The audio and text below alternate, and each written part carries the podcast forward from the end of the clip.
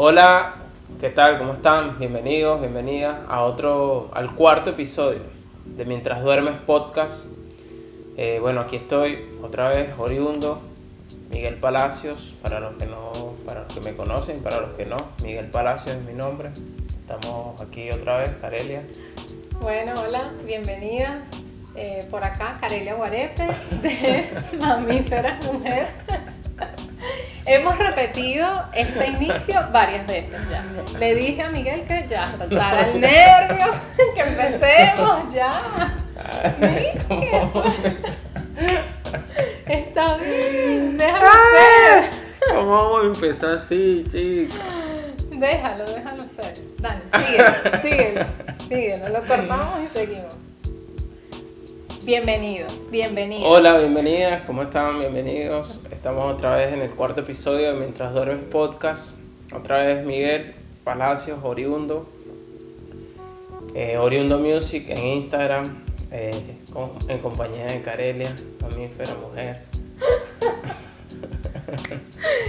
Hoy No, vamos yo, a no voy a hablar. yo no voy a seguir diciendo eso, que mamífera, o sea, eso va a aparecer allá abajo. Yo soy Miguel Palacio y ya está. Hoy vamos a hablar. Hoy vamos a hablar y quisimos conversar, por eso está perfecto que el inicio de este podcast sea de esta manera, porque vamos a estar hablando sobre maternidad y paternidad sin juicios. Maternidad y paternidad sin juicio, eso es un tema que quisimos traer hoy. Hay muchos podcasts que están hablando sobre maternidad, sobre paternidad, sobre crianza. Eh, nuestro podcast no está únicamente enfocado sobre la crianza o lo que nos pasa como mamá, papá y como una tendencia. Yo creo que lo estamos haciendo porque nos dio la gana de querer comunicar a través de, de esta herramienta tan bonita vivencias, nuestras experiencias.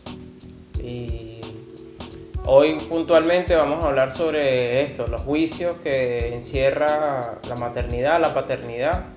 El ser también, en general.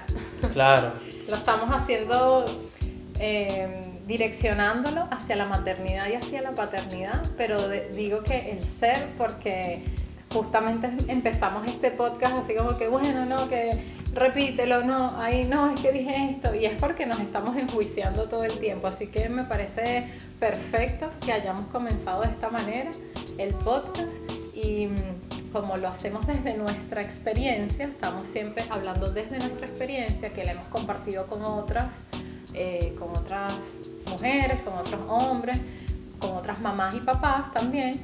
Eh, bueno, queremos hablar sobre esto, sin juicios. Y nos preguntábamos cuál fue el primer juicio eh, al que nos enfrentamos como mamá y como papá. sí, sin juicio. ¿Por qué sin juicio? ¿Por qué vamos a plantear esta maternidad? O sea, ¿por qué pensamos en que la maternidad y la paternidad sin juicio?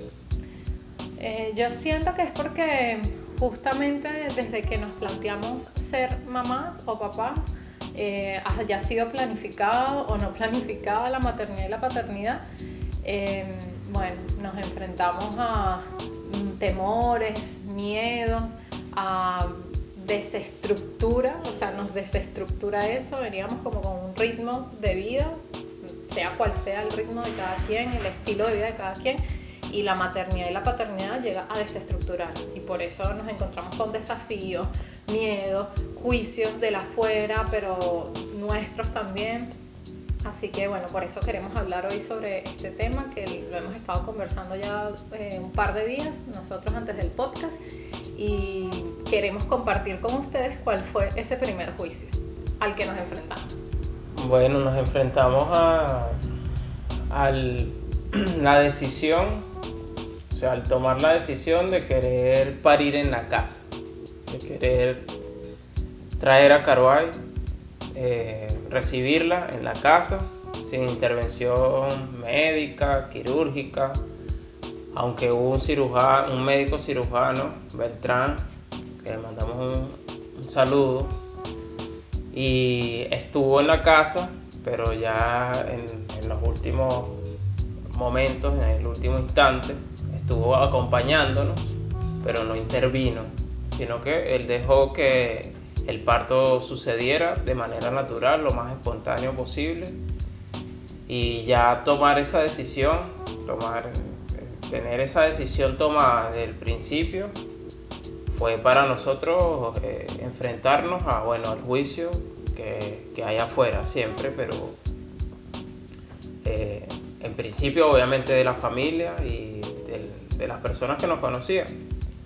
Claro, ese fue el primer juicio al que nos enfrentamos. y queremos hacer un podcast después sobre nuestro parto, de cómo fue, porque tuvimos como un primer acercamiento, de hecho pueden verlo en, en la cuenta de Instagram TV de Mamífera, de Mamífera Mujer, eh, el parto visto desde una nueva paternidad, pero queremos ampliar un poco más cómo fue el parto, pero en este momento que estamos hablando de los juicios, de ese primer juicio, eh, recuerdo que para en primera instancia para la familia fue como ¿qué? No, una locura, ¿cómo íbamos a parir en casa? Eh, no, no, no, no se veía por ningún lado que eso podía ser posible. Además, nosotros estábamos viviendo en casa de mi mamá y bueno, no era nuestro espacio, ¿no? Porque si hubiese sido nuestro espacio, a lo mejor desde el inicio ya hubiésemos decidido. Pero bueno, teníamos un poco que convencer a, a mamá de que podíamos parir ahí. Así que ese fue el primer juicio al que nos enfrentamos y estoy segura que era porque, bueno, teníamos muchos, muchas dudas nosotros en un principio, miedo, seguramente no estábamos tan convencidos, no sabíamos mucho al respecto cuando tomamos la decisión al, al principio. Claro. Y, y cómo se fue desvaneciendo ese juicio. Bueno, se disuelve por la información también, por la información. No teníamos, o sea, yo había escuchado de partos en agua, de partos, sí, en casa, pero no tenía ni, ni idea, nada, absoluta, de, aunque yo nací en mi casa, pero fue también un parto muy espontáneo, no fue nada planificado, el nuestro fue planificado y fue con esa intención, pero mi parto, el parto que tuvo mi mamá, yo salí, me salí ella fue al baño y yo, y yo salí, yo nací ahí. Y eh, son las historias que te cuentan de tu familia, o sea, tu, mi abuela también fue, fue comadrona. En esa época había mucha, eh, de, esa, o sea, había muchos partos en casa, pero yo nunca tuve una experiencia muy cercana a nivel familiar porque todo se supone que debería ser en el hospital o debería ser en una clínica. Y eh, lo, principal que hicimos fue informarnos, eh, eh, conocer experiencias cercanas, amigos que, habían, lo habían hecho y dijimos, bueno, pero es, que fue, es eso, informarse. Cuando ah, de, una, de alguna manera tocas eso con personas que estaban muy cerca pero no lo sabíamos, que habían vivido, esa experiencia, o bueno, sí lo sabíamos, pero cuando nos toca a nosotros empiezas a informarte, creo que se desvanece ahí el juicio un poco, porque bueno, está el miedo de uno de, de cómo va a ser, cómo va a pasar Claro, eso, si, claro. no, si no sabe.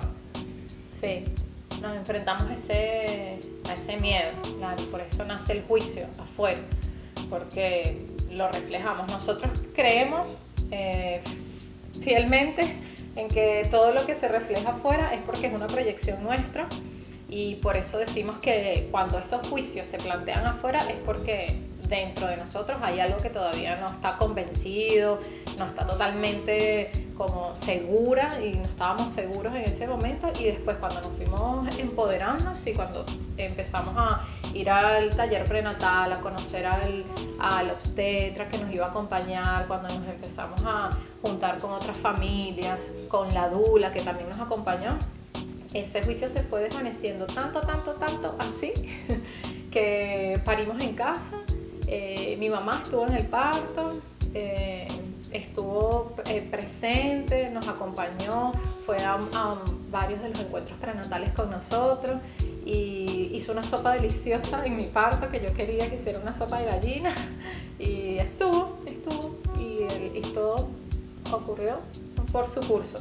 Así que naturalmente se dio y sin forzar, sin todos los miedos que, por ejemplo, yo tenía miedo, obviamente el riesgo que existe, pero todos esos miedos se disolvieron porque, bueno, empiezas a confiar en ti, empiezas a tomar confianza, a despejar las dudas, porque te informas, porque confías, porque tienes la decisión eh, tomada, ¿sabes? Es una sola la decisión y es, y es en conjunto y hay reciprocidad en cuanto a la información y a la comunicación. Entre ellos siempre estuvimos ahí comunicándonos, en contacto, en, en conexión. Tratando de que, bueno, no convencer a nadie, sino uno estar convencido primero de eso. Y ese juicio, pues, fue uno de los primeros que disolvimos. Tal cual, dejó de proyectarse afuera. Y para hacer este podcast nosotros estuvimos compartiendo una pregunta con algunos amigos, amigas, madres, padres, eh, sobre si se habían enfrentado a algún juicio eh, durante su maternidad y paternidad. Y surgieron cosas interesantes por ahí, que este sondeo fue un poco para ver, em, como lo estamos haciendo desde nuestra experiencia en podcast, eh, yo dije, bueno, vamos a lanzar esta pregunta a ver si hay algún juicio por ahí que se haya, o, algún señalamiento que compartamos, que nos hayan dicho como, que a mí también me la hayan hecho y después compartirla con Miguel y ver qué surgía de ahí. Y bueno, nos fuimos dando cuenta que hay cosas que compartimos habla, totalmente. Habla un poquito más fuerte porque aquí está una grabadora, pero tenemos que hablar un poco más fuerte. Bueno, nos fuimos dando cuenta de que compartíamos eh, algunas de estas experiencias y bueno, por ejemplo, quería como mencionar alguna, eh, ¿cuándo, eh, ¿cuándo le vas a sacar la teta? Si estás dando teta, ¿cuándo le vas a sacar la teta? Porque es como uno de los juicios eh, que recibimos las mamás, que decidimos dar lactancia materna exclusiva. bueno, cuando, ajá, fueron seis meses, lo normal, bueno, es como. Seis meses lactancia exclusiva. Eh, ya pasó el año, pasaron los dos años, vamos por el tercer año, nosotros en este caso vamos por tres años y ocho meses dando teta y aparece ese juicio por ahí. ¿Cuándo le vas a sacar la teta? Si esa muchacha ya está demasiado grande, si eso ya no le alimenta, eso, ¿qué es eso? ¿Qué piensas tú de ese juicio, Miguel? Yo creo que, o sea, es eso, cuando te empiezas a tomar decisiones, porque la, la maternidad y la paternidad es algo nuevo para uno, entonces empiezas a tomar decisiones que van en un curso natural. Para mí, van en un curso sobre la marcha y deslastrándote un poco también de la estructura familiar que te viene arropando desde siempre, porque no es que uno quiera ser rebelde o es que uno quiere ser nuevo o, no, o sea, queremos tratar de ir lo más natural y, espontáneo y ir aprendiendo ese camino que se va dando en el camino, se va dando en el curso. Entonces te enfrentas a estos, a estos juicios, a estas, etiquetas que colocan, que, pero que desde el fondo vienen de nosotros. Entonces, por ejemplo, el de la teta, que o sea, yo tú, a mí me dieron teta tres meses, cuatro meses, ¿sabes? Entonces, eh, eso modificó la maternidad de mi mamá o la hizo mejor o peor, mamá, como eh, son juicios que están ahí, pero que tú los confrontas desde tu confianza y desde tu decisión. Y de, y de esa manera se disuelve también. Entonces, que pasaba también en el primer podcast mencioné algo de como de la religiosidad, o sea, cuando eres padre, madre, empiezas a, a, girar en el entorno de que la familia empieza a llevarte y a decirte cómo y cómo hacerlo, porque desde el amor te quieren decir, bueno, yo lo hice así, entonces tú vas para atrás y quieres copiar el patrón, o no lo quieres copiar, o, y quieres ser tú, tratar de ser tú, y no es ser nuevo, sino que es, es ser el padre y la madre que estamos aprendiendo a ser y tratar de llevar a Karuai o, a nuestros hijos de la manera más sana y más creativa y espontánea posible también. Entonces en ese camino te vas encontrando con el prejuicio de la teta, el prejuicio de la religión, de de compartir, de que ves que no compartes muchas cosas, que no hay, ya no hay afinidad en muchas cosas y bueno... Eh, y está bien. Y, sí, y está ahí, está ahí, y, no sabes, pues, y entonces empiezas a enjuiciarte tú mismo porque dices, no, ¿será que lo hice bien? ¿Será que no, no está bien así? ¿Pero qué va a decir la familia? Pero si yo me siento bien, si nos sentimos bien con las decisiones que estamos tomando, es doloroso decirlo a veces, pero ¿qué importa lo que diga el resto? ¿Qué importa lo que diga la familia? Cuando estás haciendo algo que tú te sientes, te sientes bien. Y entonces, si seguimos un poco el curso de la conversación aquí, así por donde vamos, es, creo que es como ser cada vez más coherente con lo que estamos sintiendo, ¿no? Sí, sí, sintiendo en este momento en, ese, en el momento presente. Por eso hablábamos un poco también antes del podcast de que era para nosotros la maternidad y la paternidad consciente, que era, que es eh, a lo que yo pienso, que esta maternidad consciente es estar presente la mayor cantidad de tiempo posible en lo que estamos haciendo en ese momento, estar conectados con el sentir porque yo le, yo le decía a Miguel que si este juicio me aparece afuera todavía de, bueno, tienes tres años y ocho meses dándole la teta carual, eh, si ese juicio todavía está por ahí rondando es porque también yo me lo estoy preguntando y no lo tengo resuelto. De hecho, cuando empezamos la cuarentena yo dije, es el momento perfecto en la cuarentena para sacarle la teta carual. Ya, yo quiero sacarle la teta de la noche, que es como la que mantiene un poco más y estuvimos los primeros días, no, Miguel, tú léele los cuentos, yo me doy la media vuelta y me duermo, eh, y estuvimos así, y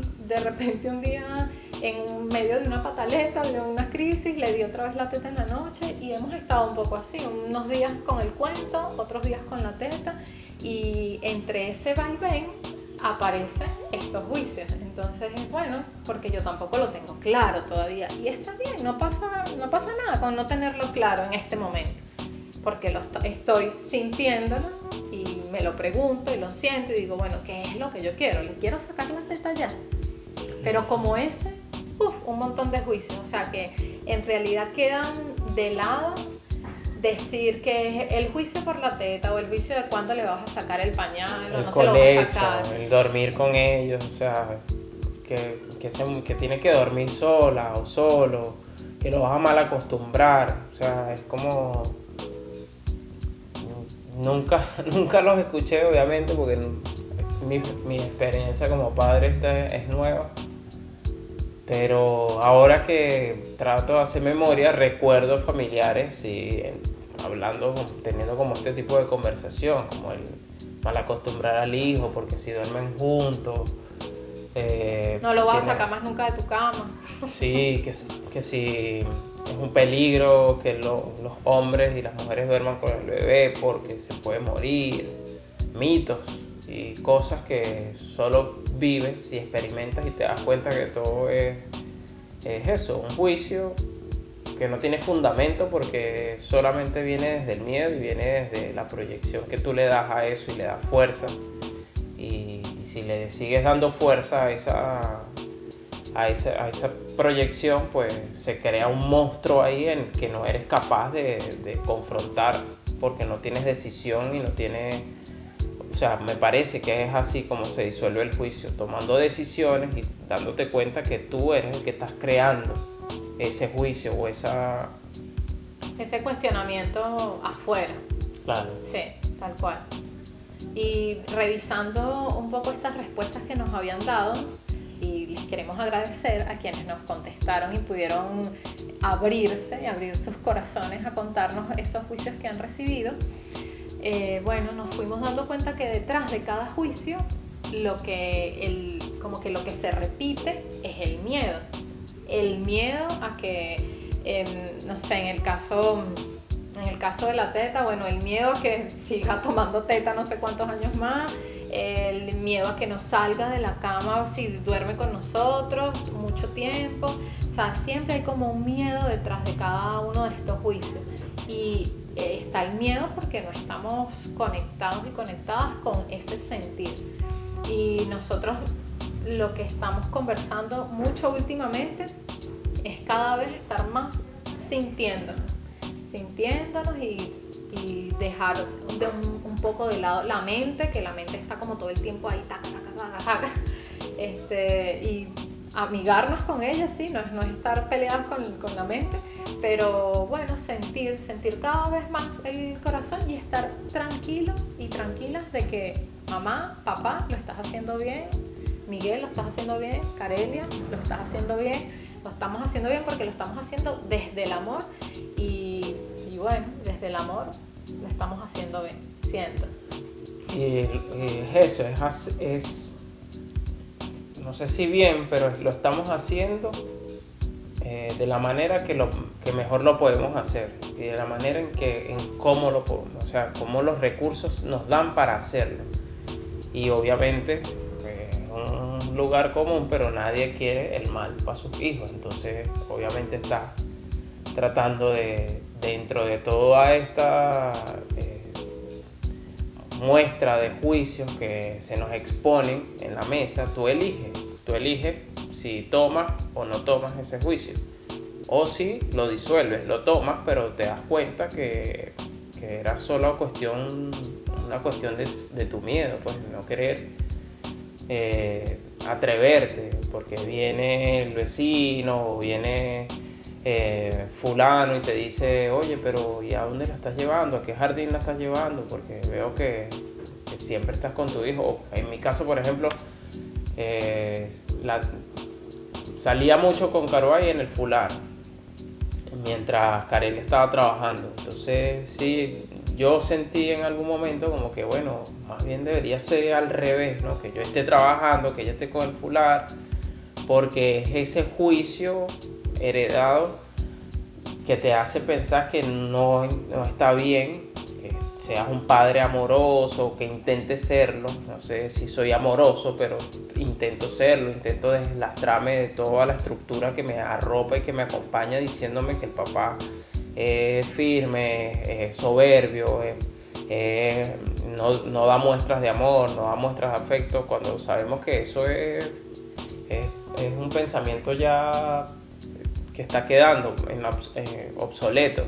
O sea, cada vez más se nota eh, paternidades que están buscando que, esa inteligencia se eleve, la inteligencia de uno como padre se eleve hacia, bueno, a un parámetro diferente y que sea marcado por tu, por tu ritmo y que sea marcado por tu experiencia de vida y no determinado por las experiencias que ya pasaron o por las que dicen también ser buenas paternidades o malas paternidades. Yo creo que cada quien tiene que ir descubriendo eh, sus ritmos y su, y su manera de ser madre o padre, sin que, bueno, esté impuesto. Porque hay tanta información ahora, ¿verdad? Tanta, tanta información de todos lados. Eh, libros, talleres, o sea, hay mucha, mucha información que al haber tanta, como que necesitamos recurrir al libro, necesito recurrir a lo que dice preguntar afuera, afuera, afuera, todo muy afuera. Por eso cuando decimos de cada vez como alinearnos más con lo que estamos sintiendo y lo que estamos viviendo y con ese ser, porque es un ser que hemos creado y ese ser que está ahí delante de nosotros y que también nos va a ir marcando esos ritmos que estás diciendo, esos ritmos que, bueno, los niños son total, bueno, como somos los seres todos, somos totalmente diferentes. Y a lo mejor lo que nos funciona con un, hijo, con una hija, después si tenemos otros, pues vamos a, desmontar todo eso tal vez y vamos a tener una nueva experiencia. Entonces ir cada vez alineándonos más en, bueno, si hay mucho afuera, bueno, lo escucho, lo recibo, lo abrazo, si lo quiero abrazar, lo suelto, lo que quiero dejar ir y me siento y experimento, porque de eso se trata, de experimentar, es una experiencia total. Exactamente, sí, son, o sea, nuestros hijos son nuestro experimento y es que, es un experimento, es el resultado de una experiencia, es algo que está ocurriendo y que, bueno, porque también venimos de un experimento, o sea, me parece que somos eso, experiencias que están ocurriendo y que cada vez vas aprendiendo de, cada una. Y, eh, oye, te iba a decir algo y se me fue la idea. Pero bueno, basándonos en que el juicio está ahí siempre, como desde nuestra visión, yo creo que principalmente es eso, acompañar, no, no quiero pretender aquí ser un consejero que tomes el podcast como algo que es la verdad. Si volvemos, insistimos, esta es nuestra experiencia y eh, solamente estamos aquí haciendo una documentación de nuestros relatos, de nuestras vivencias, dejándolo ahí para el árbol genealógico futuro, para que cuando se metan en internet nuestros nietos vean quiénes eran sus abuelos y sea más accesible. Pero creo que es eso, es como, bueno, va siguiendo el ritmo que, te va proporcionando ese otro ritmo, el ritmo de ella o de él, que está ahí diciéndote por dónde ir, porque no es, no es, si no nos escuchamos, si no logramos escuchar el corazón nuestro, al menos ir a escucharlos a ellos, seguramente te va a dar más claridad en cuanto a que el juicio es una cosa que no tiene tanta importancia como seguir el, el, instinto. Sí, porque somos instintivos, somos animales de instinto, y el instinto muchas veces te da la respuesta y tiene, tiene coherencia ser instintivo. En muchas ocasiones no, obviamente, pero creo que en esto de, la, de ser mamá y de ser papá, el ritmo que tú mismo te vas marcando es el que te va dando la respuesta a todas las cosas que, que vas experimentando. Sí, con respecto a eso de escucharnos, eh, una de nuestras amigas nos, en uno de sus testimonios nos decía que bueno, ella se mm, eh, había tenido como uno de estos juicios con ella misma porque eh, a, su, a su hijo habían, lo habían hecho como repetir un año porque bueno, le decían que tenía que esperar un poquito más para que estuviese como a la par con un poco más maduro desde la emoción, desde todo esto, eh, con, ese grado al que iba a acceder, digamos. Y ella dice que se, lo tomaba como un juicio con ella misma porque tal vez si hubiese escuchado su corazón en ese momento, que su corazón le decía que su nene estaba preparado, pero la coordinadora como del, de ese espacio educativo le decía que esperaran al, al año siguiente, que si ella hubiese escuchado su corazón, tal vez, pues bueno, estuviese como en ese otro nivel. Y me, me hizo recordar a esto que estamos diciendo, ¿no? escuchar, escuchar nuestro corazón. Y si sentimos eso en algún momento, pues bueno, también fue un aprendizaje, tal vez más adelante eso, vamos alineándonos más con lo que vamos sintiendo y con lo que nos va diciendo nuestro corazón y nuestro instinto.